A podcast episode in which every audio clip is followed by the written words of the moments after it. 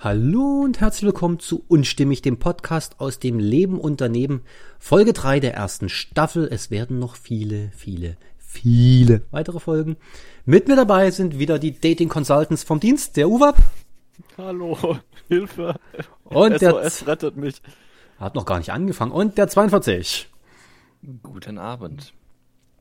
Abend ist relativ. Ich sollte die Folgen leicht um Mitternacht veröffentlichen. Egal. Unser heutiges Thema, und diesmal sind die Jungs vorbereitet, sie hatten jede Menge Zeit, sich darauf vorzubereiten. Das Thema gesunde Ernährung. Wir hatten fünf Minuten. Ja, äh, die Fragen kennt ihr, also noch vorbereiteter geht's nicht, im Gegensatz zur nächsten Folge. Erste Frage an 42. Wie würdest du eigentlich gesunde Ernährung definieren? Definitiv nicht so. Das äh, akustisch untermalt. Wie war das? Alkohol besteht überwiegend aus Kohlenhydraten und ist dementsprechend relativ ungesund. Andersrum, man sagt, das ist schon eine halbe Mahlzeit, so ein Bier, aber das ist natürlich nur einfacher Energy Drink, den ich ausdrücklich dem Publikum nicht empfehle, sowas zu trinken. Das mache ich hier Okay. nur aus guter Tradition. Hal- Halten wir fest. Unter gesunder Ernährung verstehe ich zumindest nicht übermies, äh, übermäßigen Konsum von ähm, zuckerhaltigen Getränken, die darüber hinaus noch eine unverhältnismäßig große Menge an Koffein enthalten. Oder Koffeinersatzstoffen. Mhm. Am besten beides, genau. Naja gut, also eigentlich die, ich sag mal, die formelle Definition von gesunder Ernährung ist ja diese ähm, Lebensmittelpyramide. So von dem, was man viel essen soll, was man wenig essen soll, dass man ja eigentlich eiweißreich und Zucker bzw. Kohlenhydratarm essen soll, glaube ich. Mhm. Ich glaube, das sagt auch diese Pyramide aus. Und ja, also eigentlich an sich wenig Zucker, wenig Fett, viel Eiweiß. So, Das, was jeder weiß, aber was niemandem schmeckt. exakt. Genau. Naja, theoretisch kann man sich das ja dann ausrechnen, was man da tagsüber so essen sollte, aber die meisten würden dann wahrscheinlich schon tot umfallen. Ähm, man merkt aber an der Reaktion schon, das Erste, was einem leicht fällt, ist immer zu sagen, was nicht gesund ist. Die Frage ist dann, warum ist etwas Gesundes und fällt uns das nicht ein? Ich habe heute in einer Doku nebenbei gesehen, ah, Granatapfel ist gesund, darin folgende Antioxidantien und was weiß ich. Da hat sich mein Gehör schon automatisch auf Stille und auf sich selbst zuhören eingestellt. Das, das Lustige also sowas ist immer, also finde ich zumindest, dass äh, es dann auch Sachen gibt, wo gesagt wird, ja, die sind ja so super gesund. Und ich glaube, so Mhm. Avocados zum Beispiel sollen, glaube ich, relativ gesund sein. Ah, wobei Mhm. Avocados, glaube ich, auch einen relativ ähm, hohen Fettanteil haben, aber die dann halt auch wieder aus Südamerika irgendwo importiert werden. Wo ich mir auch denke, ja, das ist ja schön, dass die gesund sind. Ich habe mitbekommen, in Spanien stellen jetzt, glaube ich, viele Landwirte so langsam auf Avocados um. Ja, das äh, wächst da unten ja auch. Kann mir gut vorstellen, dass sich das für die lohnen würde. In Grönland. Achso, aber um auf die Frage zurückzukommen. Mhm. Äh, du hast ja gemeint, warum fällt es uns eigentlich leichter, Sachen zu definieren, die nicht gesund sind. Ich glaube, das liegt einfach daran, dass, dass es schwierig ist, überhaupt zu definieren, was wirklich gesund ist. Also ich meine, es gibt ja auch Mhm. viel, viel äh, Irren in der Wissenschaft, was das angeht. Wo Ja, mal an, also anfangs noch das eine gesagt wird und hinterher stellt man fest, nee, Moment, war ja doch nicht so. Ich meine, das Ding ist ja auch, du kannst sagen, so, was weiß ich, Gemüse ist gesund, aber das Problem ist ja eigentlich, wenn du dich nur von Gemüse, ernä- also ich meine, wenn du jetzt, wenn du jetzt annimmst, Gemüse an sich ist, oder für sich ist gesund, und dich dann nur noch von Gemüse ernährst und von nichts anderem mehr, dann ist das Gemüse zwar an sich immer noch gesund, aber es ist halt trotzdem eine einseitige Ernährung, die dann halt nicht mehr gesund ist. Ja, ich sag mal, wenn man den ganzen Tag nur Salat isst, wird wahrscheinlich nicht viel bei rumkommen. Ja, Ich habe jetzt diese schreckliche Simpsons-Szene im Kopf. Was war das, wo Marge und Co. im Raum rumtanzen und singen, man findet keine Freunde mit Salat? Ähm, Ich habe keine Ahnung, wovon du redest. Simpsons, das sind alte Klassiker. Ähm, das, Ja, das, das- das, damals, Problem oder? ist ja Veganer, Vegetarier und so, wenn wir jetzt gerade sagen Gemüse als beispielsweise, man macht es ja mal in denen fest, ne? Weil man ja so als klassische Fleischgrillkultur, die wir in Deutschland ja sind, ne? Also typisch deutsch, ne? Im hohen Sommer erstmal Feuer anmachen und äh, grillen und dabei Bier und dann sagen, die Kopfschmerzen und die Magenschmerzen liegen am Klimawandel. Ähm, Tatsache ist ja, dass gerade bei Gemüse und Co. zig große Auswahl ist, aber äh, es gibt ja einen von uns, der hat Stardew Valley gespielt und dann findet man so lustige Dinge wie Pak Choi und, äh, und äh, Pastinaken und Co. Und jetzt fragen wir uns alle mal, wie oft haben wir als Kind Pastinaken gegessen? Uwab, wir gucken dich jetzt an. Äh, Ich muss, zum Keine ich muss aber ehrlich sagen, dass ich irgendwie Schon mit dem. Begriff Pastinake recht wenig anfangen konnte, bevor ich Stardew Valley gespielt habe. Echt? Danach wusste ich wenigstens, wie die Dinger aussehen. Ja. nein, ich wusste schon vorher, was Pastinaken sind. Meine Mutter kocht so ab und zu mal irgendwo mit rein. Irgend so, was weiß ich. Warum habe ich das jetzt nur richtig geraten? Reis, keine Ahnung. Was? Hat sie ab und zu schon gemacht. Zum Reis, diese komischen Rüben? Ja, was weiß ich, ist gerade nichts anderes eingefallen. Uwe, nimmst du regelmäßig kleine Pillen oder so? Ich frage nur mal so nebenbei. Nee, aber äh, ist ja wirklich so, packt, diese ganzen Superfood ist ja wieder so eine Kategorie, mm, das ist toll und dann kommen die deutschen Ernährungsberater und sagen, das ist zwar schön, aber haben sie es schon mal mit Paprika versucht, das ist, das ist ein wahres Superfood. Haben wir so ein Beispiel, wo sind mehr Vitamine und Co. In grünen Gurken? Nein, sind in Paprika. Aber was sind wir gewohnt? Wir essen Gurkensalat. Und wenn wir Kinder fragen, was sie essen wollen, dann, dann kommen Pommes frites und Fischstäbchen und Co. raus. Da hat noch nie einer gesagt, ich will rote Beete-Salat oder keine Ahnung. Boah, da fällt mir gerade das ein. Da habe ich jetzt eine super faszinierende Doku gesehen. Äh, es war irgendwie, ich glaube, von Arte produziert oder sowas. Äh, da ging es um den Blob. das, ist, das ist so ein, ein Einzeller, der allerdings äh, richtig groß wird. Also, irgend, keine Ahnung, bis zu, was weiß ich, 30 Zentimeter Durchmesser oder sowas. Ich weiß es nicht mehr. Auf jeden Fall ein Einzeller. Äh, der aber sich wohl tatsächlich ähm, obwohl er nur aus einer Zelle besteht, also kein Gehirn oder irgendwas in der Richtung hat, seine, seine optimale Nahrung irgendwie zusammenstellen kann aus unterschiedlichen Nahrungsquellen, wenn er die findet. Ähm, und der das wohl auch also effizienter und besser macht, als wir das könnten. Weil wenn, wenn, es ging irgendwie drum, wenn ein Mensch ähm, sich unausgewogen ernährt, dann tut er das, also beziehungsweise wenn er nur einzelne Nahrungsbestandteile angeboten bekommt, da würde er normalerweise die Proteinzufuhr maximieren oder so. Irgendwas hieß es, glaube ich, in der Doku. Wohingegen dieser Blob äh, irgendwie sich das dann aus den verschiedenen Sachen so zusammensucht, wie es halt optimal wäre. Also diesen überbackenen Blumenkohl, den ich mir morgen machen wollte, verschiebe ich um eine Woche. Mir ist das jetzt etwas zu merkwürdig. Ich habe bei, bei, bei Blob habe ich sofort so ein 30 Zentimeter, da habe ich dann so ein Bild von Coronaviren aus dem Fernsehen, diese diese stilistische Darstellung im Kopf jetzt gehabt. Nein, das Ding sieht ein bisschen aus wie so ein Pilzgewächs, ist aber eigentlich kein Pilz, sondern ich habe keine Ahnung mehr, wie die genaue mhm. Definition war. Ja, irgendwas, was man in Last of Us 3 sehen wird. Aber ja, ich meine, rein theoretisch würde es ja auch funktionieren, dass sich ein Mensch, also es ist ja eine Ernährungsweise, dass sich ein Mensch quasi nur danach quasi gerade Lust drauf hat. Äh, theoretisch so, es gibt jetzt einen gewissen Mangel und dann kriegst du halt Hunger auf XY. So. Mhm. Ich tue einfach so, als hätte ich verstanden, was du gesagt hast, weil der Discord gerade nicht abkackt. Ah, ah. Mhm. Mhm, da war ich sag, sag ich mal, nur, nur nach deinem Gefühl ernähren. So, das funktioniert prinzipiell, solange du das halt nicht zum Beispiel bei Zucker. Ähm, also weil ich mal ein Video gesehen hatte, wo dann äh, ein Pferd so ein ähm, Okay, 42, wir haben, wir haben leichte Tonprobleme. Ich dachte schon, das ist nur bei mir so. Also ich habe schon ja, verstanden, ne, ich habe schon verstanden mit ähm, äh, Auswahl. Ne? Ich, wenn ich mir vorstelle, ich esse nur, was ich mag, dann gucke ich da draußen Leute an, die gehen dreimal am Tag zu McDonald's oder so ähnlich ja, gut, man muss nicht lange raten, um zu wissen, dass sowas nicht gesund ist, aber. Naja, du, du musst, also das fun kann funktionieren, dafür musst du aber halt sehr diszipliniert sein. Mhm. So. Weil, wie gesagt, so, wenn du dann das bei ähm, zuckerhaltigen Sachen auch befolgst, der Körper will halt die Menge an Zucker wahrscheinlich maximieren, mhm. wenn er die Wahl dazu hat.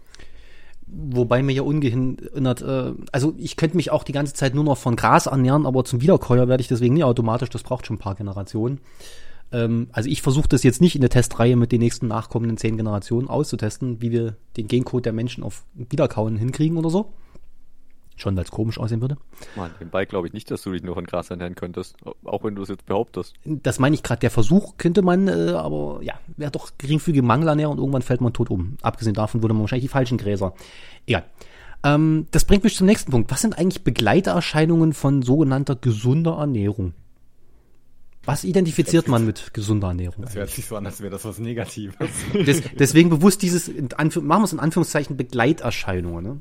Wie auf dem Beipackzettel, Vorsicht, bei täglichem Genuss gesunder Ernährung passiert Folgendes. Ich glaube, das ist auch wieder gar nicht so leicht, weil eher das Umgekehrte, also bei, wenn, wenn man sich ungesund ernährt, das gibt negative Begleiterscheinungen, aber im Normalfall geht man ja von, von perfekter Gesundheit als Normalzustand aus quasi. Also das heißt eigentlich, durch gesunde Ernährung ist man normal. Hm. Oder so. Und, und jetzt mal so Hand hoch, wer glaubt von sich, dass er eine gesunde Ernährung hat? Also so, so allgemein so bei 80 Millionen Bundesbürgern, wenn wir jetzt raten müssten, wie viele von denen würden sich durchschnittlich gesund ernähren? Wir reden jetzt nicht davon, dass einmal im Jahr was gegrillt wird oder so, sondern Ich, ich glaube, so schlecht ist das gar nicht. Ich würde mal so sagen, so, keine Ahnung, zwischen 20 und 40 Prozent, vielleicht auch 50. Also statistisch gesehen werden es eher weniger sein. Wir wissen, dass der Anteil an gesunder Ernährung steigt, auch der Zuckerkonsum bei vielen sinkt, aber es ist wie immer so in, in, in Zeiten, an denen Arm und Reich auseinandergehen. Einige leben besonders gesund, andere leben besonders schlecht. Wobei ich glaube nicht unbedingt, dass das die Reichen sind, die besonders gesund leben, wenn ich das mal so sagen darf. Das auch sind tatsächlich, das ist meistens vor allen Dingen berufsbedingt und sowas. Also wer äh, zwölf Stunden Schichtarbeiten schiebt und sowas, der wird eher ungesund leben. Andersrum, ein, ein normaler Fließbandjobber äh, kann unglaublich gesunde Ernährung haben. Variiert. Gibt es so verschiedene Ja. soziologische Milieus, die sich überschneiden und nicht überschneiden und ab und zu mal gibt's halt auch jemanden, der äh, in der Landwirtschaft lebt und komplett ungesund sich ernährt oder wie auch immer. Zumal wir ja das gute Risiko kennen. Es gibt ja Leute, die von sich behaupten, ich vertrag Rauchen prima, die anderen schlechter. Teilweise stimmt's, teilweise nicht. Viel ist ja vorsichtig formuliert immer Mummenschanz oder Vermutungen. Äh, In den nächsten 100 Jahren werden wir das auch mal alles etwas genauer rausfinden, aber Das gute alte Bauchgefühl. Naja, ich meine, du musst natürlich auch bedenken, dass die, ich sag mal, der Ausdruck gesunde Ernährung hängt ja auch dann, wenn du jetzt eben gerade von der Arbeit sprichst, hängt ja davon ab, was du machst. So, jetzt jemand, der, was weiß ich, 4000 Kalorien am Tag zu sich nimmt und Büroarbeiter ist, der wird recht schnell zunehmen. Ein Straßenarbeiter oder jemand, der halt dann eben ähm, Straßen teert und das bei 35 Grad in der Sonne macht, der wird wahrscheinlich nicht das Problem haben, wenn er die gleiche Menge an äh, Kalorien zu sich nimmt. Ja. Plus minus dann begleitet schon, wie, in welcher Form nimmt er die zu sich, wie schnell und so weiter. Ne? Ich, hatte, es, ich meine, biologisch gesehen geht's ja runter bis dahin zu, wie unsere Darmwand von innen ausgestattet ist, anhand unserer Ernährung oder so. Deswegen kann man ja heutzutage an einem Leichnam erkennen, was er die letzten drei Wochen gegessen hat. Stimmt, ich habe auch schon gehört, dass tatsächlich äh, die Ernährung quasi das Gehirn beein- beeinflusst. Also quasi der, der, die, dass sich äh, dadurch, wie man sich ernährt, verbreiten sich unterschiedliche Arten von Bakterien im Darm, die sich auf die entsprechenden Sachen spezialisieren. Und die haben wiederum einen Einfluss darauf, was, was dem Gehirn quasi suggeriert wird, was man essen soll. Also so irgendwie in der Richtung. Ja gut, das ist jetzt nichts Neues. Wir wissen ja auch, dass in der Hälfte der Lebensmittel, die verkauft werden, Zucker, Salz und Co. beigefügt wird in großen Mengen, weil die dann zum Appetit anregen und Co. Also deswegen oder anderes Beispiel, ne, wenn wir ein kleines Kind vornehmen oder von heute, wenn wir dies fragen, wonach Erdbeerjoghurt schmeckt, und dann geben wir ihm zwei verschiedene Becher ohne Aufdruck. Der eine ist Erdbeerjoghurt und das andere ist industrieller Erdbeerjoghurt. Der wird immer den industriellen wiedererkennen in den meisten Fällen. Also normaler Joghurt mit Erdbeeren würde man da schon gar nicht mehr als Erdbeerjoghurt. Ich finde, weil wir ein ganz anderes Geschmacksbooster schon kennen und das schon im mittlerweile Vorschulalter. Erschreckend. Ja gut, ist halt alles Gewöhnungssache. Ich wollte gerade sagen, das ist ja in dem Fall nicht die Frage nach dem, was ist jetzt der Erdbeerjoghurt, sondern welche Art von Erdbeerjoghurt erkennst, würdest du wiedererkennen? So. Ja gut, äh, der, Erd- der industrielle Erdbeerjoghurt sage ich jetzt mal ganz bewusst, weil das mit Erdbeeren für gewöhnlich dezent vorsichtig formuliert nicht sehr viel zu tun hat. Sagen wir es mal so, es gibt Erdbeeraroma und äh, Aromastoffe, die werden aus Pilzen an der Wand gezüchtet, aber Erdbeeren sind da nie drinne gewesen in den meisten Fällen. Aber Holzspäne sind drin. Zum Beispiel, ne? Ist, ja, War das nicht in, im Vanillezeug? Oder ist so überall? Vanille ist sowieso überall, saumäßig also- teuer. Ja, ich glaube, das ist bei vielen Sachen so, wo halt Stückchen drin sind. Das auch. Ach, Deswegen, dass die Stückchen Holzspäne sind? naja, was heißt Holz? Also Blumenkohl ist auch ein Gewächs, ne? Also würde auch keiner auf die Idee kommen zu sagen, dass das Holz ist. Also so ungefähr funktioniert es ja. Das ist, Ja, bei Spargel manchmal schon. ist ja wie mit Formfleisch und sowas. Das ist ja nicht schlecht, nur weil wir die Augen, Rind und die Zähne gleich noch mit reinschneiden. Ich meine, wird ja auch schon gut durchgewolft und so, aber naja. Ähm, Nein, versuchen wir es mal andersrum, Begleiterscheinung, vielleicht wie so ein Videospiel. Oh, du ernährst dich gesund, Level up, kriegst einen Bonus oder so. Ist man dann äh, gefühlt vitaler oder ist das nur so eine äh, Werbeindustrie, die uns sagt, Mensch, wenn du dich jetzt von freilaufenden, handgeschüttelten und handgestreichelten Eiern ernährst, geht's dir viel besser. Äh, Die ja. handgeschüttelten Eier. ja, das sag ich auch gerade, aber gut. Ähm, Ich glaube, also wenn jetzt zum Beispiel gerade so Hühnereier als Beispiel nimmst, ähm, da ist ja eigentlich die Entscheidung, was für Hühnereier du kaufst. Also ob du jetzt, ich sag mal, Legehennenhaltung, wenn man das noch Haltung nennen kann, äh, oder ob du jetzt Freilandhaltung kaufst, ähm, ist ja, glaube ich, weniger ein gesundheitlicher Punkt, sondern eher ähm, halt ein ethischer, dass du sagst, du möchtest eine bestimmte Art von Haltung einfach nicht unterstützen. Das So, glaube ich ist auch. natürlich die, die Frage, Bio oder nicht Bio-Eier wahrscheinlich, also unter Umständen kommt dann so der Faktor ähm, Antibiotika da vielleicht noch mit rein, was dann tatsächlich eine, eine gesundheitliche äh, Auswirkung haben kann. Ähm, aber eigentlich in erster Linie ist es eher so, was du eigentlich unterstützen möchtest. Ich weiß gar nicht, ob dir das einfach Einsatz- vollkommen egal ist und du einfach das billigste kaufst. Mhm. Ist der Einsatz von Antibiotika tatsächlich beschränkt bei Bioprodukten? Äh, Das, das Traurige ist, also ich, ich kann es jetzt nicht hundertprozentig sagen, aber das Traurige ist eigentlich, dass man äh, oder dass so in der Landwirtschaft ähm, oder in der Tierhaltung in der Regel mehr, deutlich mehr Antibiotika eingesetzt werden dürfen, als man rechnen, also als man denken würde. Mhm. Äh, deswegen, es kann sein, dass das da wie bei ähm, Biolandwirtschaft äh, so geregelt ist, dass du nur bestimmte Sachen einsetzen darfst. Oder dass du das nicht präventiv einsetzen darfst. Ich glaube, irgendwie solche Regelungen gibt's da. Sagen wir okay. es mal ganz vorsichtig, ungeachtet des, des, des Jammerbildes, das Bauern in den Nachrichten gerne von sich geben, weil sie die armen Opfer sind. Äh, es gibt eine sehr große Agrarlobby in Europa. Und äh, gewisse Dinge sind eben dann äh, biotechnisch nicht erlaubt, aber wenn im Futter zur Zubereitung des Futters vielleicht gewisse, gewisse Dinge drin waren, die da eigentlich gar nicht reingehören, die dann später natürlich im, im Tierfutter landen, äh, die werden dann vielleicht nicht mehr mitgezählt und so. Also anders ausgedrückt, wenn bei McDonalds einer in deinen Burger reinrotzt, ist das noch lange nicht hygienetechnisch verboten, weil das gehört ja eigentlich gar nicht rein, so nach dem Motto. Ach so. Ja, das ich. Nee, die, die, die, die Frage ist wahrscheinlich, äh, also wenn du das Beispiel jetzt nimmst, ähm, äh, die Frage ist äh, sozusagen, wann das passiert. Wenn der Typ, der, den- der den Burger zubereitet, da drauf rotzt, dann ist das was anderes, als wenn das der Typ macht, der quasi äh, am Band steht, wo die Buletten produziert werden. Ja, das ist Mhm. wahrscheinlich dann der Gedanke, weil wenn du jetzt sagst, so, das äh, Huhn hat jetzt keine Antibiotika gekriegt, aber dafür haben wir Genmais verwendet Mhm. und da klebten jetzt vielleicht aus irgendwelchen Gründen Antibiotika dran. So, dann, muss, dann musst du das, musst du den Genmais dann unter Umständen nicht labeln, ja, aber wenn du dem Tier das Dreck gegeben hättest, Genau. dann schon, ja. Das ist dann so Genau, die, das die Frage, wann das in der Kette auftritt. Das ist natürlich irgendwo vollkommener Schwachsinn. Genaueres wissen nur die Experten von Bayer, Ja. die genau wissen, wie man das verdeckt und so. Ähm, gesunde Ernährung, weil wir gerade dabei sind, ähm, wie sieht's aus mit Preisfaktor und sowas? Ähm, ich würde jetzt mal behaupten, von den, ich glaube, 130, 136 Euro pro Monat, äh, die man bei ALG 2 für seine Ernährung kriegt, ist jetzt eine ausgewogene, gesunde Ernährung mit Fisch und allem drum und dran äh, wahrscheinlich eher nicht so möglich. Vor allem nicht mit frischem Fisch. Ja, und äh, weniger, wenn man Kinder hat. Ähm, wie seht ihr das? Was, schaut mal eure eigene Ernährung, was die kostet, so überschlagen und dann, hm, wie gesund ernähre ich mich eigentlich anhand meines Kassenzettels? Ja, ich muss ehrlich sagen, da bin ich ein bisschen raus, weil, äh, wie ihr vielleicht wisst, ich, ich bin ja noch Student und lebe noch bei meinen Eltern zu Hause. Von daher, ähm, ja, kann ich dir ehrlich gesagt gar nicht so wirklich sagen, was das alles kostet. Würdest du denn allgemein sagen, dass du eine halbwegs gesunde Ernährung hast? Also wir müssen das hier mal abstufen. Also Perfektion gibt's hier sowieso nicht, sondern sagen Nee, wir, lebst gesund. Definitiv nicht, aber ich, ich würde eigentlich schon sagen, ja, relativ gesund. Jetzt die Frage, da du Student bist, wenn du dann irgendwann einmal ausziehen soll, falls du das vorhast, ähm, Ja, ja. Wie siehst du dann Ja, diese, diese, diese Transition, diese, diese Umformung von aha, zu Hause bis jetzt mein eigenes Zuhause? Was meinst du? Ich meine, du wirst ja nicht von heute auf morgen kochen lernen, wenn du das vorher noch nie probiert hast. Ich verstehe die Frage nicht. Also- bitte nochmal verdummt. Also glaubst du, möchte er wissen, wa- was vermutest du? Wie wirst du dich ernähren, wenn du alleine wohnst? Genau. also also, wahrscheinlich, wenn du ausziehst, meine ich. ja, wahrscheinlich erstmal etwas äh, einseitiger. also Ich meine, Lieferdienste. es ist auch, ja, oh, vielleicht, nee, ich glaube nicht nur. Aber schon bestimmt auch zwischendurch, ja. ich ziehe einfach über eine Dönerbude, dann ist das Problem erledigt.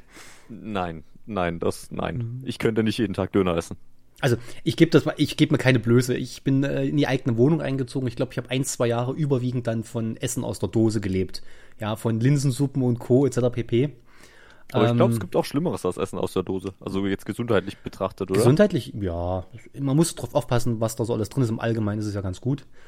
Ähm, es gibt ja auch tatsächlich Dosen, Rasco und Co., also ohne, kein Sponsoring hier, aber ähm, Ich wollte gerade sagen, Doch, doch, klar, ge gewisse Produkte sind dann halt doch etwas besser als an sowas wie äh, Froster, kein Sponsoring, ähm, sind halt doch trotz allem, trotz 30% Preisaufschlag doch qualitativ noch etwas besser, wenn man sich das leisten könnte. Wie gesagt, der ALG-2-Empfänger könnte es nicht, dann sollte man auch zu solchen Produkten greifen, die sind übrigens auch geschmacksmäßig meistens Naja, besser. aber man muss ja auch, also man muss da ja auch klar differenzieren zwischen, also ich meine, nicht alles, was in, also Dosennahrung ist ja ein relativ weit gefasster Begriff. Mhm. So, wenn du jetzt sagst, keine Ahnung, ähm, nimmst jetzt hier Nudeln in der Dose, äh, hier Ravioli. So, das ist ja was anderes, als wenn du, keine Ahnung, Mais oder Erbsen Mhm. oder was auch immer kaufst. Das ist halt auch Dosennahrung so gesehen, die du nicht unbedingt weiter zubereiten musst, wo du dann halt einfach einen Salat mitmachen kannst. Das ist richtig. Also die, die Deswegen- Chefköche würden jetzt sowieso an die Decke gehen, dass man nicht selber kocht oder ins Restaurant geht, aber ich glaube, nach ein, zwei Jahren bin ich auch umgestiegen, so äh, gerade, ich glaube, ausbildungsbedingt dann noch. Also knapp nach einem Jahr waren dann irgendwelche Fertigessen, kriegt man ja schon im Karton in so einem Dreier-Schälchen und was weiß ich nicht alles. Das habe ich nicht sehr lange durchgehalten und dann erst ging es so langsam los, selber zu kochen. Wobei selber kochen erstmal anhieß, von Dosen umzusteigen auf Tiefkühlnahrung. Da gibt's ja auch fertig äh, Mahlzeiten, ne? Weil es war wirklich bequem, wenn du abends um halb zehn ankommst von der Schicht, eine Pfanne auf den Herd und aus dem Tiefkühler da was rein und dann fünf Minuten warten, kurz mal umrühren, bis du fertig kannst Mittagessen. Ja, klar, kann ich verstehen. Auch das gewöhnt man sich irgendwann ab und erst dann habe ich Stück für Stück angefangen, äh, mir selber zu kochen, mir das beizubringen. Ähm, aber das dauert ja immer eine Weile und der, der Umstieg von Mama macht das Essen fertig bis hin zu, hm, ich habe zwar Kühlschrank und Herd, aber wie funktionieren diese komischen Geräte eigentlich? Äh, spätestens bei Sie brauchen einen sauberen Topf, wird's kritisch. ähm, Pro, pro Tipp für den sauberen Topf, Spülmaschine anschaffen. genau, ich finde immer noch wütend, dass ich hier keinen passenden Anschluss habe, dass hier nicht reinpasst. So, ähm, Wie Äh, kein warte, passender dann- Anschluss. Ich wollte mal kurz auf die Ursprungsfrage Mhm. zurück. Ähm, also gut, ich wohne jetzt nicht allein, ich wohne jetzt ähm, hier mit zwei Personen im Haushalt. Und ich glaube, es sind so um die 150 Euro, 150 bis 200 Euro im Monat, glaube ich. So um den Dreh, je nachdem mal mehr, mal weniger. pro Person oder Äh, für alle? Jetzt Das wollte ich auch gerade fragen. Ja, also zusammen. Also insgesamt, was wir ausgeben, weil, also im gemeinsames Konto, deswegen kann man das dann relativ gut, Mhm. ähm, ich sag mal, kriegt man relativ gutes Gefühl, auch wenn man immer zusammen einkaufen geht. Ähm, Das ist erstaunlich günstig. Das habe ich jetzt auch gerade gedacht. ja, tatsächlich, aber wir sind halt, also erstens kaufen wir in der Regel auch nicht bei Alnatura oder sowas ein oder im Unverpacktladen. Das sind so die beiden Sachen, die am teuersten sind oder Edeka, ist ja auch Mhm. noch recht teuer, sondern in der Regel entweder bei Netto oder bei Kaufland. Ähm, Mhm. Wobei Kaufland ja, sagen wir mal, vielleicht ein bisschen teurer ist als Netto. Aber ich würde jetzt auch nicht unbedingt sagen, dass ich mich jetzt oder dass wir uns jetzt so super gesund ernähren. Also es ist jetzt so, meine Freundin isst zum Beispiel kein Fleisch, aber halt Fisch und so eben das, was Mhm. es sonst noch so gibt. dieses Grünzeug. ähm, ja, und ich, also ich esse halt, was weiß ich, so ein, ein bis zweimal die Woche Fleisch ungefähr. Das liegt aber auch irgendwie daran, dass ich halt in der Regel äh, nur einmal die Woche einkaufen gehe. Und dann Mhm. kauft man halt einmal die Woche, was weiß ich, Hackfleisch oder was auch immer und dann kocht man das. Und es liegt halt vor allem daran, dass ich zu faul bin, häufiger einkaufen zu gehen. Und das jetzt auch nicht unbedingt notwendig ist, finde ich, ähm, dann öfters Fleisch zu essen. Ähm, ja, aber sonst ist es halt irgendwie so gemischt. Entweder, ähm, ich sag mal, ich koche was Richtiges in Anführungsstrichen, oder ich mache halt, gerade wenn ich irgendwie, dass ich nach dem Schwimmen oder so überhaupt keinen Bock habe, was zu kochen, isst man dann halt Ofenkäse oder eben eine Tiefkühlpizza. Oh, geil, Ofenkäse. Ja, Ofenkäse ist richtig gut. aber das ist auch wieder so ein Ding, das schmeckt mega geil, aber es ist Aber nicht jeden Tag. es scheint einfach, ich sag mal, hochkalorisch wie sonst was, ja. Das Ähm. ist alte Regel. Im Leben sollte man auch die guten Dinge immer in Maßen genießen. Außer Bier, das wird im Maß genossen, aber. ja, ähm. Ja, also deswegen, aber ich würde auch sagen, dass ich tatsächlich oder dass wir beide eher ähm, an sich einfach sparsam leben oder eher, ich sag mal, sparsam eingestellt sind und ähm, wo man dann halt einkaufen geht, hat halt auch einen recht starken Einfluss und eben auch, Mhm. ich sag mal, wie oft man auch gewillt ist, einkaufen zu gehen und sowas, das hat, spielt da halt auch alles mit rein. Und, äh, bei das, mehr Personen spart man ja auch nochmal. Das ist, also in zwei Personen kochen ist nicht zweimal die Kosten von einem Single-Haushalt, logischerweise. Das für, Das ist für die. Jüngeren und so weiter. Ähm, aber Ja, weil das- du also sagtest, hm? äh, wa- was, was wir, sag ich mal, zu viel kaufen, ist halt so deutlich so Süßkram. Mhm. So. Also, weil ich habe, weil für mich selbst gemerkt, so, es, es funktioniert am besten, wenn man wenig, also wenig oder gar keinen Süßkram kauft, weil wenn er nicht zu Hause ist, dann kann man auch gar nicht in Versuchung kommen, ihn zu essen. Hört sich dumm an, ist aber einfach so. Ja. Ja. Das, äh, ich bin 33, ich stimme vollkommen zu, nach jahrelanger Erfahrung. Es, ist- es ist halt einfach so. Ja, weil wenn wenn es wenn es zu Hause oder wenn es da ist, wird es halt auch gegessen. Und wenn es nicht da ist, dann sagt man ja, nee. Und da muss man Ja, halt, halt nur, aufpassen, dass man, wenn man dann einkaufen geht, nach Möglichkeit nicht hungrig einkaufen geht und nach zweiter Möglichkeit möglichst schnell an dem Süßkrambereich vorbeifährt. Das ist übrigens Ja. der Grund, warum ich im Sommer keine Schokolade, sondern jede Menge Kekse da habe. Nachteil, jetzt esse ich jeden Tag so ein halbes Pfund Eierplätzchen. Der ist jetzt auch nicht so gut, ne? Auf Dauer nicht, ne? ja, ich wollte gerade fragen, dass, hä? Ist, äh, Wieso ist jetzt, wieso ist das jetzt besser als Schokolade? ja gut. Vor allem warum nur im Sommer? Weniger Zucker. Eierplätzchen ist auch nichts anderes als äh, Mehl. Quasi. Eierplätzchen ist doch wieder Gebäck, also sind Kohlenhydrate. Ja, das gut, wenn man ansonsten nicht sehr viel mehr als nichts isst. Also mein Mittagessen wartet noch. Ähm, Kurz zur Info, wir haben jetzt 20.50 Uhr. hm. ja, ja, gut. Ist, äh, ich bin spät interessiert aufgestanden mit 7.30 Uhr. Ähm, meine Frage mal an der 7:30 Stelle, weil äh, ja, ich stehe auch mal spät auf mitunter unter der Woche. Ähm, Spät. ja, ich bin ja kein äh, Vollblutstudent mehr in dem Sinne. Ähm, meine Frage an der Stelle, weil weil es mein 40 jetzt gesagt hat, ähm, er geht ja seltener einkaufen und sowas, ist auch wieder eine wichtige Frage, welche Angewohnheit man hat. Wie seht ihr das in der Zukunft? Gerade Corona hat es gezeigt, dass Lieferdienste gerne vor die Tür was stellen, manchmal sogar vor die richtige.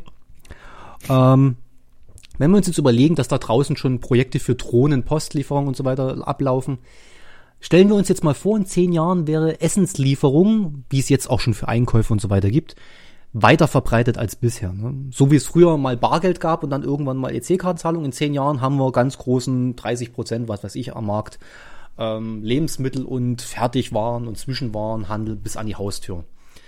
Glaubt ihr, dass das der gesunden Ernährung der bundesdeutschen Bevölkerung beitragen würde? Also sagen wir, wenn wir jetzt mal sagen, dass das äh, verändert quasi, also geht's jetzt eigentlich, meinst du jetzt Lebensmittel? Also Lebensmittel und oder- auch, oder- also, also vom einzelnen Brokkoli bis hin zur fertigen Tomatensuppe oder was weiß ich. Also, Also ich muss meine, wenn man jetzt- sagen, also gut, das kann ich nur so für für mich sprechen, aber das wäre, also ich finde das gar nicht so interessant tatsächlich. Also eigentlich ist es so, dass ich Einkaufen fürchterlich finde, muss man jetzt dazu sagen. Mhm. Kann Ähm, ich nachvollziehen. Aber das Problem ist, dass du, wenn jetzt gerade, ich sag mal, gerade Gemüse ist halt ein schwieriges Thema. Wenn du das geliefert kriegst, dann kriegst du das vor die Tür gestellt, was der Typ, der das, der die Packung gepackt hat, halt aus dem Regal gegriffen hat. So, und Mhm. da ich weiß, wie zum Beispiel, so gerade bei uns ist das mit dem Gemüse von Kaufland echt teilweise desaströs. Du kaufst das und zwei Tage später ist das halt schon ein Komposthaufen. Und das ist jetzt nicht übertrieben. Mhm. Das habe ich schon erlebt, ja, dass die Sachen dann, also gerade so, wenn du später, äh, also später am Tag einkaufen gehst, dass dann halt einfach noch der restliche Müll in den Regalen liegt. Ja, wo du siehst, das ist, liegt jetzt nur noch da, weil alle anderen Leute schon vorselektiert haben und das Schimmlige nicht mitnehmen wollten und dann übersiehst du halt irgendwie mal was oder guckst dir das vorher ganz genau an und dann ist es trotzdem nach zwei Tagen irgendwie fängt es an zu schimmeln. Ja, und das ist halt so ein bisschen das, ich sag mal, das Problem, was ich bei sowas sehe, nämlich du kriegst halt das, was dieser Typ oder dieser Packer dann, sag mal, unter Zeitdruck irgendwo aus dem Regal genommen hat.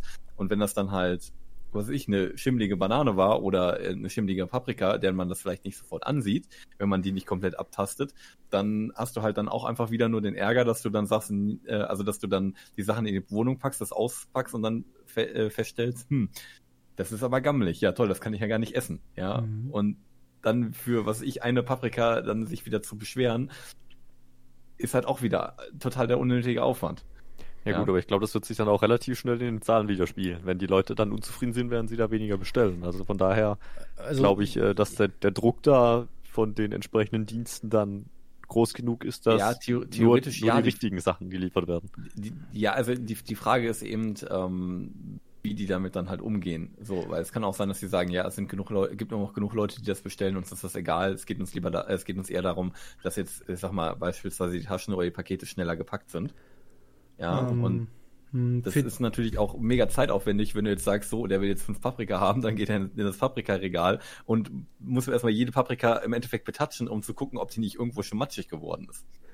Also ähm, f- für dieses Gedankenspiel, weil ich sagte so, sagen wir mal in zehn Jahren, ähm, ich würde weggehen von diesem Bild von Startups, wo sowas wirklich noch passieren kann, dass da so die vergammelte Banane drin ist, die übrigens gibt's ja Stiftung und Warentest und Co. Also diese Lieferdienste heute schon, ähm, die sind ja jetzt schon in höherer Qualität als das, was man im Allgemeinen kriegt. Also die Wahrscheinlichkeit bei einer Tiefkühlpizza oder Pizza im Laden um die Ecke zu mitnehmen, was Schlechtes zu holen, ist äh, höher als bei einem Lieferdienst. Ähm, und aus praktischer Erfahrung aus der Gastronomie, ähm, da wird für gewöhnlich äh, Lieferdienste liefern immer das Bessere als das, was du im Laden irgendwo kriegst. Ähm, also gerade wenn ich jetzt gehe, beim Netto kaufe ich mir meine Kartoffeln, nach zwei Tagen habe ich die zu Hause schon fort, bei der Fortpflanzung beobachtet. Ähm, insofern, ich glaube, ein Lieferdienst würde sich schon darauf konzentrieren, die Qualität hinzukriegen. Ähm, mich interessiert ja jetzt mehr so der, also ich gehe jetzt einfach mal symbolisch davon aus, dass das sich so langsam einpegeln in Richtung Qualität und dass das mindestens den Discounter-Qualität von Lebensmitteln an sich hat. Ähm, schon, weil ansonsten so ein Lieferdienst kein Mensch machen würde, weil hat ja irgendwo einen gewissen Aufpreis. Im Restaurant gehe ich ja auch nur essen, wenn es gut ist, ne? Siehe diese sinnlosen Kabel 1 und Vox-Serien. Wenn das Essen da schlechter ist als von meinem Nachbarn, der betrunken was in den Topf wirft, dann zahle ich halt auch nicht den Aufpreis. Aber wie sieht das aus mit der Wahrscheinlichkeit? Würde dann das an der, in Anführungszeichen, gesunden Ernährung der Bevölkerung was ändern? Glaubt man daran? Ich glaube ehrlich gesagt nicht, dass das was verändern würde. Also ich glaube, warum? Wenn ich jetzt, also sagen wir, es gab jetzt hier irgendwie so eine Webseite, wo ich mir alles aussuchen kann, was ich mir auch mhm. sonst im Laden aussuchen kann und mir dann meinen Einkauf zusammenstelle und der dann geliefert wird. Dann würde ich wahrscheinlich nicht großartig anders einkaufen als im Laden auch. Meinst du nicht, dass wenn Amazon den neuen Reiter hat hier äh, Food Delivery und dir sagt, guck mal, du hast vor zwei Wochen äh, Kartoffeln und äh, Damentampons gekauft, kaufe doch jetzt auch Tomatensuppe im Angebot oder so. Naja, ich würde sagen, das hängt, würde sehr stark davon abhängen, wie sehr man darüber dann auch manipuliert wird. Weil wenn du jetzt äh, zum Beispiel eben äh, in den großen Einkaufsladen gehst ähm, und ich sag mal zum Beispiel an der Süßwarenabteilung vorbeiläufst und dann mhm. dich dieser zuckerhaltige Geruch ich sag mal, oder die, die, der entgegenschlägt, ist das ja auch im Endeffekt eine ähm, Art von Manipulation, die du jetzt zum Beispiel nicht haben kannst, wenn du die, jetzt, die Sachen, die jetzt bei Amazon zusammenklickst. Ja, das Weil ist ja im Endeffekt so die Frage, wie groß die Verlockung auch dadurch mhm. wäre. Wenn jetzt natürlich Amazon dir die ganze Zeit sagt, ja hier die ähm, äh, Einkauf Bro äh, Brokkoli, die Leute kauften dazu auch äh, 20er Packung Snickers, ja, und das bei jedem Artikel darunter steht, dann würde ich davon ausgehen, dass das vielleicht die Ernährung langfristig verschlechtern würde. Geil, Brokkoli mit Snickers. Äh, ich wollte gerade sagen, ich, also ich hatte jetzt ehrlich gesagt bisher noch selten den Eindruck, wenn man jetzt in irgendwie so einen größeren Laden geht, dass es da irgendwo besonders gut riecht. Also meistens riecht es ja doch hauptsächlich nach Plastikverpackungen, oder? Ja, das ist immer noch besser, als wenn es nach den Kunden riechen würde im Durchschnitt. Ähm, kommt, kommt, wahrscheinlich auch auf die Art von Laden an. Wenn du jetzt natürlich eben sowas wie Kaufland oder Real hast, wo du dann halt ähm, für bestimmte Artikelgruppen riesige Abteilungen hast, äh, wird sich das wahrscheinlich auch eher, ähm, sag mal, ausspielen oder zeigen als jetzt so ein kleiner Mini-Aldi, wo du dann da, was ich, fünf, also fünf äh, Schokoriegel nebeneinander liegen hast. Ähm, ja. Also ich also, habe die, diese Geruchsmethodik und so, also es gibt, wir kennen ja das alle, dass Tomaten gerne mal rot beleuchtet werden und so, auch wenn es schon längst verboten ist, glaube ich. Ähm, die, die, diese okay. Geruchsbelästigung, äh, nenne ich es jetzt mal einfach, die, dieses, wenn es am Gemüseregal plötzlich so nach Weintrauben duftet, intensiv, obwohl überhaupt gar keine verkauft werden, dann, äh, das habe ich schon erlebt in dem hiesigen Konsum äh, für die Bürger aus den neuen Bundes, äh, aus den alten Bundesländern. Das ist hier quasi so eine Einkaufskette oder wie auch immer. Ähm, ich kenne das aus Kroatien. Da schreibt sich das aber mit Z. Das ist verdächtig. Aber ähm, da, da ist es tatsächlich so, dass dann man, man auch schon wirklich gerochen hat. Und ich bin noch an einem Weinregal vorbeigegangen und es hat nach Wein gerochen. Äh, man konnte dann auch gewisse Vorrichtungen, so, so typische Duftbesprüher, ne, so Raumbefeuchter und sowas. Äh, ich weiß nicht, was für ein Aroma die reingetröpfelt haben. Ich würde eigentlich vermuten, dass sowas verboten ist, aber ganz ehrlich, das hat mich nicht dazu animiert, mehr zu kaufen, sondern viel eher schneller durch die Regale zu laufen, schon allein, weil ich eine sensible Nase habe. Naja gut, ich meine, sowas ist ja auch in der Regel, also der Gedanke bei sowas ist ja, dass es so subtil ist, dass sich das mhm. beeinflusst, du aber nicht bemerkst, dass du beeinflusst wirst. Ja, wenn du jetzt sagst, oh, das riecht hier aber gut nach Bananen, jetzt kaufe ich mal äh, eine halbe Tonne Bananen, ja, dann Minimum. Also an der Minimum, Stelle, ich, ich war jetzt, ja. wenn wir das ähm, gestern beim Lidl, da sind alle Preise irgendwo um ein oder zwei Cent verringert und überall steht mit roten Schildern drin, dauerhaft billiger. Das ist wirklich nicht mehr subtil. Ja, ich, gut, ja, wenn das überall steht, dann ignoriert man es halt aber einfach auch. Genau, davon mal abgesehen. Ich ignoriere das sowieso, wenn da irgendwo billiger dran steht. Das von Haus aus, das gewöhnt man sich an. Aber ähm, also ja, ich, deswegen ich, ist es so die, die Frage, wie sehr du dann quasi alternativ mhm. manipuliert werden würdest. Aber ich, Unabhängig ich, von den Methoden, die du halt sonst im Supermarkt vielleicht antriffst. Ich, ich versuche jetzt mal hier so den, den, den, einen grünen Wähler zu imitieren und zu sagen, wäre es denn nicht eine Option, wenn Amazon diese tollen Bioprodukte und Co. jetzt anbietet und sagt, hier von lokalen Bauern frisch geschlachtetes Hühnerbeinschenkel oder was auch immer.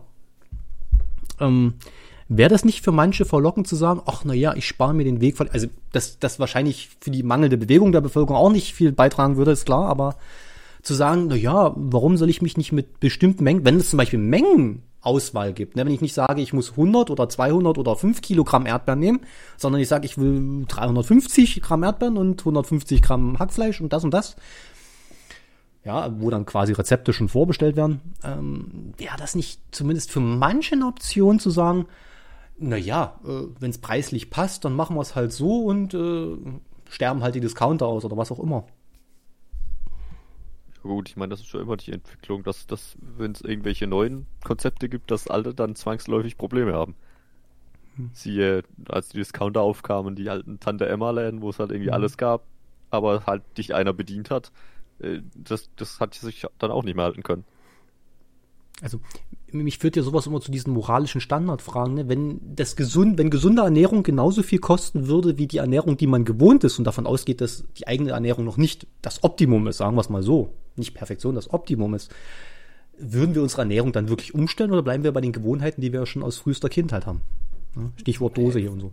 Ich wollte gerade sagen, das kommt dann doch sehr darauf an. Ich denke mal, die Leute würden eher dazu neigen, dass sie das weiterhin das einkaufen oder bestellen, was sie halt gewohnt sind. So, ab einem gewissen Alter wirst du die Leute sowieso nicht mehr davon überzeugen können, wirklich Großes in, an ihren äh, Ernährungsgewohnheiten zu ändern. Mhm. Außer vielleicht, keine Ahnung, irgendjemand äh, kriegt jetzt einen Herzinfarkt und der Arzt sagt ihm, ja, wie wäre es jetzt mal mit ein bisschen mehr Gemüse? Ähm, Falls weißt, wir werden wahrscheinlich sagen, jetzt ist auch voll egal. Also, also dem Kohl hat man das auch, auch immer gesagt, ne? Ja. Aber. Also ja, das ist halt dann so, so die Frage. Also es kann, also einen gewissen gewissen Prozentsatz der Leute würde es vermutlich erreichen oder mhm. würde es dazu führen, dass sich vielleicht was ändert oder dass man vielleicht einfach mal was Neues ausprobiert oder dass man dann eher dazu gewillt ist, was Neues auszuprobieren. Ähm, aber ich denke mal, bei vielen wird das gar nicht, würde das gar nicht so viel ändern. Mhm. Ich glaube auch, wenn dann würde, also wenn das Konzept, wie du jetzt sagst, bei Amazon, also als Beispiel, mhm. äh, wenn die da jetzt, wenn man quasi die Rezepte auswählt und die dann die Zutaten in passender Menge schon alles gleich mitliefern, dann macht man das, glaube ich, weniger aus der Intention raus, sich gesünder zu ernähren, sondern wahrscheinlich mehr deshalb, weil es einfach bequemer ist. Du musst ja. nicht in den Laden gehen, dir eine, vorher eine Liste schreiben, was du genau alles brauchst und das dann zusammensuchen, sondern du wählst halt dein Rezept aus und dann kriegst du das alles geliefert. Hm. Also, ich meine, es gibt ja solche Dienste. Also mhm. es ist jetzt nicht so, dass es nur ein, nur ein Gedankenspiel ist. Ich meine, äh, HelloFresh dürfte ja so jedem, der mal bei Amazon was bestellt hat, äh, irgendwie ein Begriff sein. Ja. Echt war das? Läuft das über Amazon? Ich kenne das nur Nein, einfach also, aus der Werbung. Die haben halt, also ich meine, also ich glaube, es war früher bei Amazon so, dass die diese Gutscheinkarten von wegen hier 10 Euro auf die erste Essensbox, dass die Aha. immer in den Amazon-Paketen dabei lagen. Also es war zumindest früher eine ganze Zeit lang so. Äh, ich glaube, dann andere Versender, also ähm, ich glaube Alternate oder Mindfactory, irgendwer von denen hat das, glaube ich, auch mal gemacht oder hat dann auch diese Karten beigelegt. Und das ist halt massiv hm. quasi. Also keine Ahnung, wie, für wie viele hunderttausend Euro die diese Karten äh, rausgegeben haben, aber es ist halt trotzdem immer noch teuer. Ja, umweltgerechte Ernährung, äh, aufgedruckt auf Plastikkarten. Aber ähm, vom Umwelteffekt der ganzen Lieferung und so weiter mal abgesehen, ähm, ist letzte große Faktor, ich komme mal zum letzten Anstrich, damit wir heute nicht überziehen allzu sehr, ähm, steht ja groß Rolle von Fleischkonsum. Wir wissen ja, dass wir eindeutig zu viel Fleisch essen. Ähm, wenn ich mir so Statistiken durchlese, frage ich mich immer, wer isst so viel Fleisch, wenn ich auf kaum einmal die Woche komme? Ja, also 42 ist es nicht, der ist im Durchschnitt. Jetzt UWAP muss ja dann mindestens zwei Kilo Fleisch essen oder so ähnlich pro Woche. Ehrlich gesagt muss ich sagen, ich versuche mich möglichst wenig von Fleisch zu ernähren. Also wenn, wenn äh, jetzt meine Eltern irgendwas kochen, dann esse ich da natürlich mit, aber wenn ich jetzt darüber nachdenke, wenn ich selbst gekocht habe, ich glaube, ich habe noch nie irgendwie großartig Fleisch eingekauft. Aber wie oft, also vielleicht wenn du mal so beispielsweise die letzten zwei Wochen zurückdenkst, wie oft ähm, kochen deine Eltern denn, ich sag mal, irgendwas mit Fleisch? Äh, keine Ahnung. So. Vielleicht dreimal die Woche oder sowas in der Richtung. Ich kann es dir ehrlich gesagt gar nicht so genau sagen. Boah, die letzten zwei Wochen ein schlechtes Beispiel sind, weil die gerade im Urlaub sind. Ja, hm. Die letzten zwei Wochen, in denen sie da waren.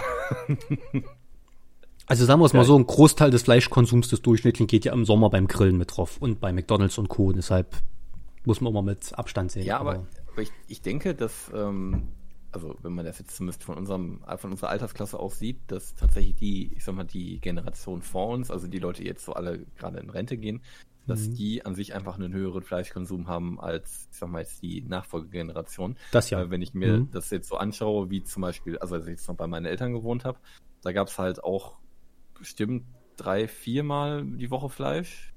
Mindestens, würde ich sagen. Vielleicht sogar äh, noch öfters. Ähm, wobei das sich mittlerweile da auch reduziert hat, auch so ein bisschen aus äh, Gesundheit, äh, also gesundheitlichen Gründen, sag ich mal, dass man aus, mhm. oder aus gesundheitlichen Gründen die Ernährung so ein bisschen umstellt. Ähm, und auch irgendwie bei Eltern von Freunden, die halt ähnlich alt sind, wie jetzt meine Eltern zum Beispiel, ähm, da ist es halt auch so, dass es doch schon recht oft Fleisch gibt. Also ich würde sagen, dass es tatsächlich heutzutage so ist, dass die Leute an sich einfach, zumindest jetzt, wenn sie selbst kochen, halt einfach weniger Fleisch essen.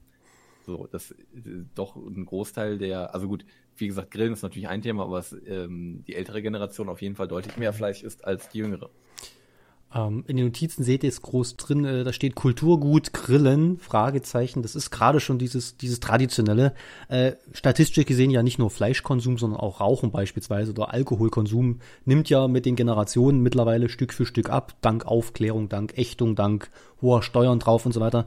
Also ich bin auch, auch da sieht man den Unterschied meistens zwischen Preis auch ja, aber Fleisch war noch nie so super billig. Ne? Ich meine, jetzt kriege ich Rindfleisch für drei, vier Euro oder so in der Truhe mitunter. Ähm, natürlich überzogen, ne? also dass da draußen Fleisch für einen Euro hier das Kilo und so raus wäre, äh, was in den Medien immer gerne postuliert wird. Ich glaube, das gibt's einmal im Jahr in irgendeinem obskuren Supermarkt in der Uckermark oder so ähm, als Testobjekt, damit die Medien drüber reden, keine Ahnung. Ähm, ich zum Beispiel ja, habe Eltern, die rauchen. Ich bin absoluter passionierter Nichtraucher. Das habe ich bestimmt nicht von denen. Also insofern, es hat viel mit Aufklärung zu tun und irgendwie ja, müssen ja die grünen Wähler zustande kommen. Aber weil du quasi hier so das Negativbeispiel vor Augen hattest. Das sowieso. Ähm, ja, also ich muss ehrlich sagen, meine Lehrer haben da nie viel beigetragen, äh, wenn sie vorm Schulhof geraucht haben. Aber wenn wir jetzt uns das mal angucken, allgemein, und hoffen wir mal, dass es so weitergeht mit reduziertem Fleischkonsum, trotzdem essen wir alle. Also ich weiß nicht, wer von euch ist Vegetarier? Offensichtlich keiner. Ähm, haben wir da noch moralische Dinge, die wir überlegen müssen? Ne? Wenn wir denken, da wird jetzt ein Tier, ne, so, so ein süßes kleines Schaf oder eine kleine Kuh, die sitzt jetzt vor uns, lächelt uns an und dann holen wir so die Kettensäge raus und fangen an, den Kopf abzusägen. Ich will jetzt nicht etwaige große Fleischproduzenten, die gerade im Verruf sind, erwähnen oder so. Tönnies, was? Obwohl es nun wirklich niemand mehr verdient hätte. Aber, ähm, oder Wiesenhof oder andere lustige Gesellen am Markt ist eigentlich traurig, dass die, die Fleischindustrie hat sich quasi, okay, was heißt entwickelt? Ähm, Im Endeffekt, vorher hattest du Massentierhaltung und jetzt hast du Massentierhaltung und Massenarbeiterhaltung. Mhm. Wenn man jetzt mal. Naja, Moment, also erst hatten wir Massentierhaltung, dann hatten wir Massentierschlachtung, dann hatten wir Massenarbeiterhaltung. Setze die Reihe fort, ihr kennt das aus den Intelligenztests. Ja, also. Corona ist vielleicht auch nur eine Folge von Evolution, wer weiß. Ähm, Jetzt ist Massenarbeiter-Corona-Infektion, ja. Ja, das äh, ist etwas merkwürdig, aber ich, dasselbe ist wie in der Landwirtschaft, wo wir seit Corona ja dringend Fachkräfte aus dem Ausland brauchen, weil noch nie zuvor in der Landwirtschaft Fachkräfte aus dem Ausland gekommen sind, ne, wie wir alle wissen wir alle so, kennen ja unsere Nachbarn. Ne? So. Also. Das Problem war nur, dass sie ja am Anfang nicht einreisen durften. Genau, und auch da schon, und dann sollten sie Quarantäne. Und wir alle wissen, wie Quarantäne funktioniert. Man nimmt einen großen Container und sperre 50 Leute ein. Also irgendwann wird die Frage sein, haben wir es bald geschafft, dass wir mehr Arbeiter in Containern auf Quadratmeter gepfercht haben, als wir Hühner im Stall auf Merkwürdige Welt, aber ich glaube, das schaffen wir. weil Hühner doch wesentlich kleiner sind. Naja, ein, sagen wir mal, so und so viele Hühner pro Quadratmeter und so und so viele auf, was weiß ich, 10 Quadratmeter. Dann geben wir den Menschen eben 10 Quadratmeter und, oder wie auch immer. Aber, ähm, ja, sind wir da an der Frage, wo wir noch moralisch fragen, was ist, äh, abgesehen vom Gesundheitsfaktor, müssten wir an der Ernährung noch ändern? Also wenn wir landwirtschaftliche Preise und äh, die Bananen, die wir quer über den Planeten dreimal verschiffen, bevor die bei uns ankommen und die dann billiger sind als die hiesigen Äpfel, die am Baum neben der Autobahn wachsen. Gibt es da nicht noch ein paar Dinge, die wir vielleicht klären müssen? Also ich habe gestern erst irgendwas gehört von wegen äh, biologisch äh, Spray, biologisches Spray für die Verpackung von Obst, damit wir keine Plastikschalen mehr nehmen müssen und sowas. Ja, gibt's Bitte da noch? Was? Ja, das, Kann, anstelle von Plastikverpackungen gibt's äh, irgend so ein Spray, das ist gerade in der Testphase von Rewe und Co. Ähm, und die testen aus, ob das, das wirkt wie so ein Isolierschutz.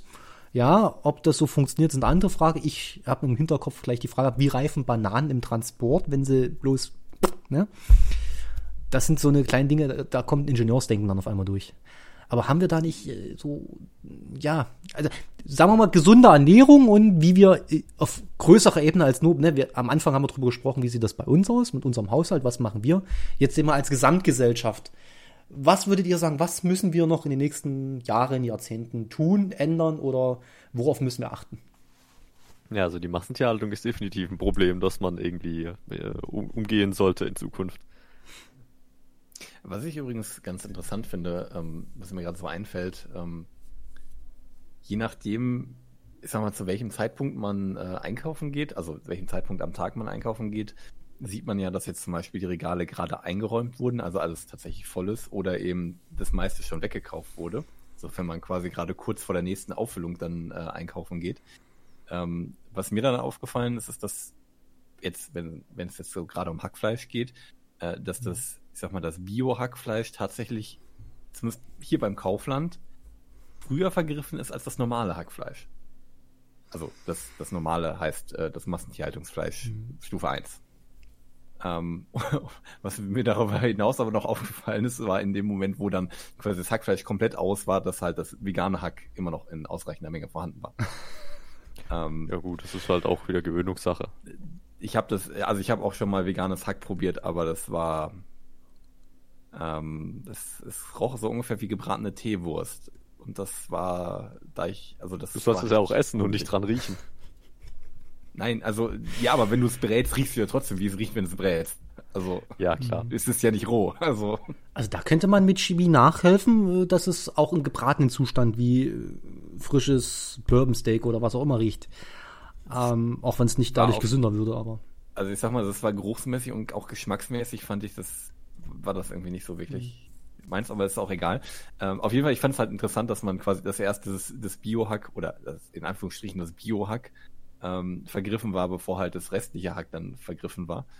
Ähm, wobei ich bei Kaufland auch manchmal den Eindruck hatte, dass sie irgendwie von diesem System mit diesen vier Haltungsstufen auch wieder so ein bisschen abgerückt sind. Mhm. Ähm, und das auf den äh, Normalpackungen quasi, also auf den, ich sag mal, auf den Stufe 1 Packungen gar nicht mehr so draufsteht. Ach so. Hm. Ähm, war jetzt so mein Eindruck. Vielleicht habe ich das auch übersehen. Vielleicht haben sie es woanders hingepackt, ich weiß es nicht. Auf die Rückseite. Äh, genau, also auf die Rückseite, damit man es im Regal nicht sieht und erstmal alles schön anpatzen muss. Ähm, ja, gut.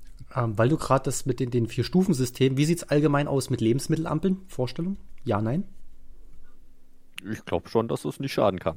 Also im ja, Prinzip ist das halt eigentlich eine sinnvolle also, Idee, oder? Also die Landwirtschaftsministerin ja, ist, halt die Frage, ist, dagegen, das ist klar. Also mhm. wenn du jetzt mhm. das ist eben wieder die Frage, was für eine Art von Lebensmittel ist gesund? So, wenn du dich jetzt, wenn du jetzt sagst, so ähm, in gewissem Maße ist halt auch Brot oder äh, Kohlenhydrate haltiges ähm, also äh, Coca-Cola äh, und Zucker zum Beispiel wäre wahrscheinlich nicht ist, grün. Ist halt also das ist halt so die Sache, das ist ja immer die, die Frage nach der Menge, wovon das wovon es eigentlich abhängig ist, ob das jetzt gesund ist oder nicht, weil wonach willst du dann diese Ampel richten mhm. irgendwie. Ja, wo du, weil du gerade Coca-Cola angesprochen hast, Xen, ich glaube, da gab es doch in, ich glaube in Großbritannien oder wo es das war, wurde das doch, wurde doch, glaube ich, so eine Lebensmittelampel quasi eingeführt für, mhm. für Zucker, für genau. den Zuckergehalt oder sowas in der Richtung. Und daraufhin äh, haben sie bei, bei Coca-Cola die den Zuckergehalt reduziert. Jein, also die Ampel wird von den Briten geflissentlich ignoriert, so wie wir eben unsere Inhaltsstoffe mit E10, E256, mein Favorit ist übrigens E48. Ähm, ja, äh, vorsichtig formuliert äh, hat man nicht überdacht, dass die Briten etwas eigenes Völkchen sind. Also man könnte dem Deutschen auch das Auto verbieten, sagen wir es mal so. Das hätte mehr Erfolg. Äh, da wird sich am Lebensmittelkonsum und so weiter nicht sehr viel ändern. Das ist bei denen in den letzten Jahrzehnten übrigens deutlich schlechter geworden. Da hat die Lobby halt einen Einfluss. Ähm, aber wir müssen ja schon davon ausgehen, dass wir in Deutschland ja tatsächlich ein bisschen mehr machen und auch mehr machen müssen schon, weil ansonsten irgendwann mal die Krankenkassen kommen und sagen, liebe Freunde, zahlt mal bitte dreifache Beiträge. Wir sind allein schon für die Adipösen wird uns das zu teuer.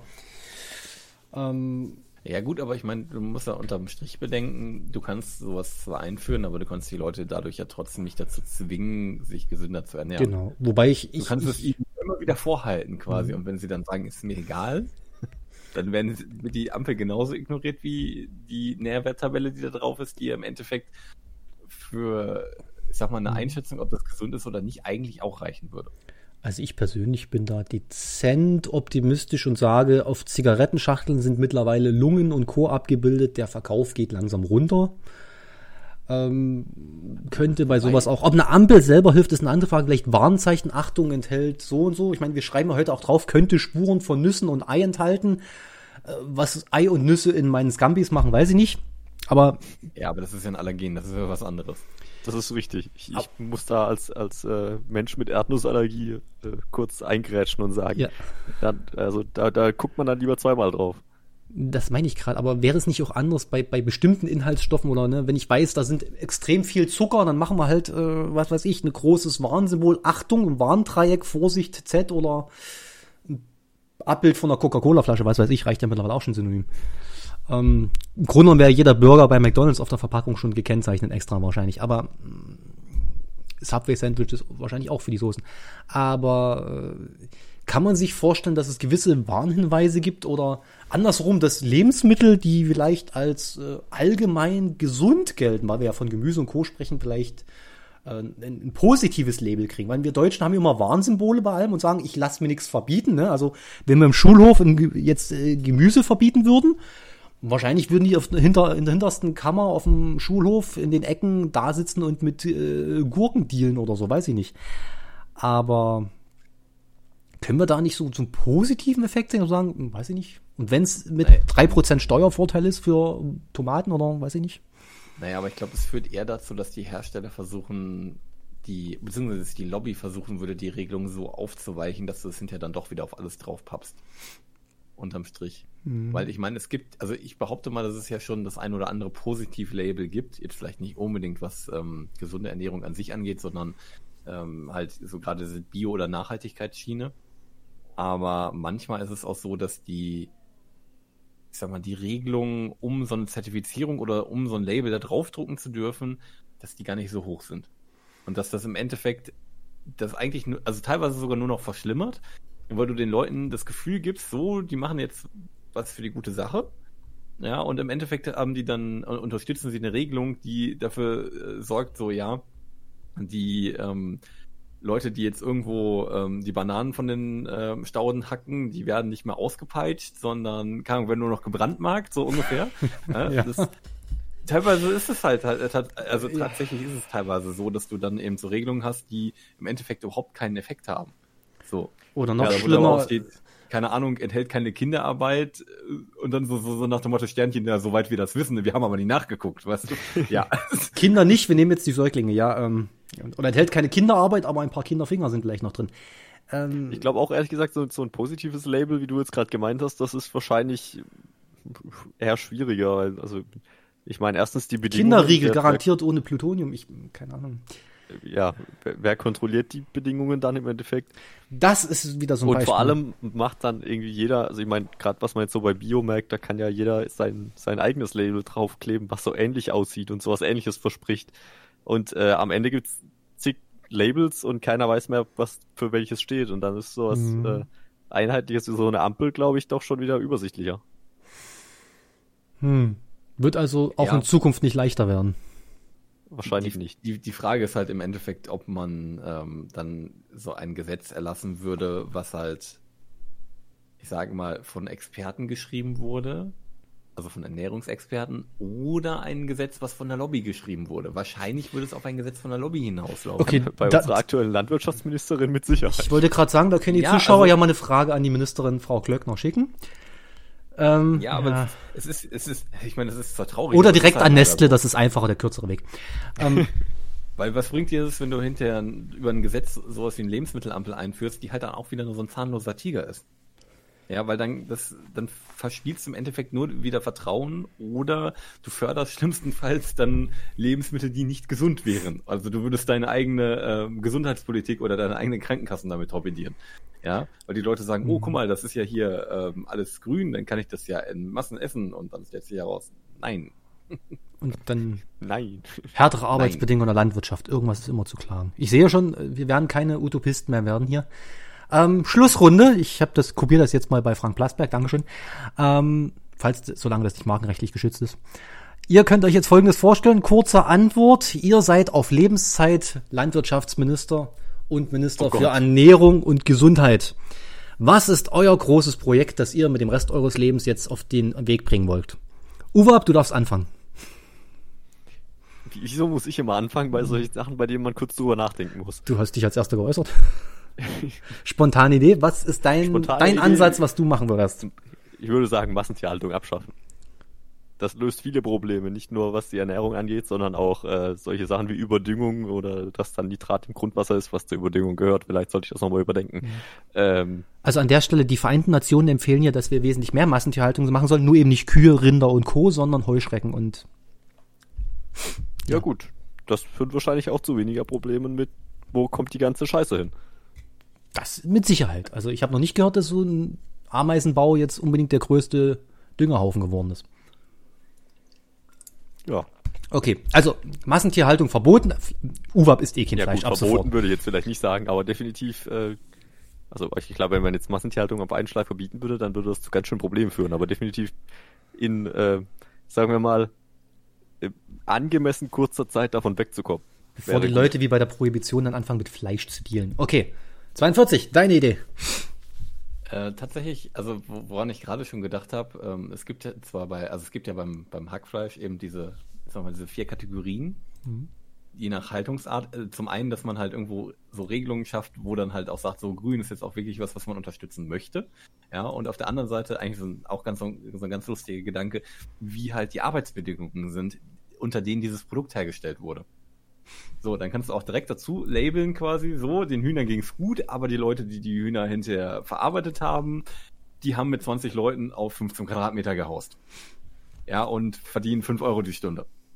Ja, dass du quasi so ein bisschen, ähm, also dass du, ich sag mal, eigentlich die, nicht nur quasi das, ähm, das Tier am Anfang betrachtest, also die Tierhaltungsrichtlinien wären natürlich sehr wichtig, aber dass du quasi auch diese ganze Kette dir anschaust. So, oder dass du eben ähm, bei so einem Produkt halt, gut, das ist jetzt in dem Fall bei Fleisch vielleicht nicht so das Problem, dass ja, es ist definitiv keine Kinderarbeiterin, dass du dann auch so Sachen hast, wie, die halt irgendwo wirklich Vertrauen schaffen quasi oder die Transparenz schaffen und wo dann, wo du dann halt sagen kannst, okay, gut, das kann ich jetzt tatsächlich mal guten Gewissens kaufen. So, eigentlich, dass du etwas, also wirklich eine, äh, etwas etablierst, dass du sagst, so, dieses Produkt, da klebt jetzt vielleicht nicht das Blut von tausend Kindern mhm. dran oder so. Ja. Das waren nur 200. Also ich muss ehrlich zugeben, die genau. Idee, die Arbeitsbedingungen mit auf so eine Packung drauf zu schreiben, hatte ich noch nie. Das, da werde ich wahrscheinlich noch eine Weile drüber nachgrübeln müssen. Andererseits also, stelle ich mir das gerade vor, wenn ich so im Netto gehe und mir meine 500 Gramm Packung Hackfleisch nehme, ich gucke auf die Rückseite aufs Datum und daneben steht, dieser Burger wurde präsentiert von Ali, unserem glücklichen Mitarbeiter des Monats. Äh, Ali ist jetzt nicht mehr glücklicher Mitarbeiter. Ali wurde gestern gekündigt. Das steht dann auf der nächsten Packung nicht mehr drauf. Ali also, ist jetzt ja. mit in der Packung. Oder so. Ja, Moment, so weit importieren wir das Fleisch bis aus Saudi-Arabien mit, das ist Quatsch. Ähm, ja, oder dann kommt mit, mit Mitarbeiter musste leider zweimal während der Schicht auf Toilette, deswegen musste ich leider kündigen. Ja. Das wird natürlich jeder draufschreiben. Das, äh, ja, dann guckt man sich den Inhalt der Packung doch nochmal genauer an, falls noch andere Bestandteile. Okay, äh, mit der Schlussrunde, da müssen wir noch arbeiten, dass wir es kurz und bündig machen. Noch erhellende Worten zum Ende? Nein. Nein. UWAP gibt das Fleischessen auf. Wir wissen Bescheid. Okay, das war's für diese Folge und ich hoffe, äh, euch ist der Appetit nicht vergangen. Ernährt euch gesund und googelt doch mal Pastinaken, wenn ihr noch nie welche hattet. Das war's von uns. Bis dahin. Sehr Tschüss. Tschüss. Tschüss.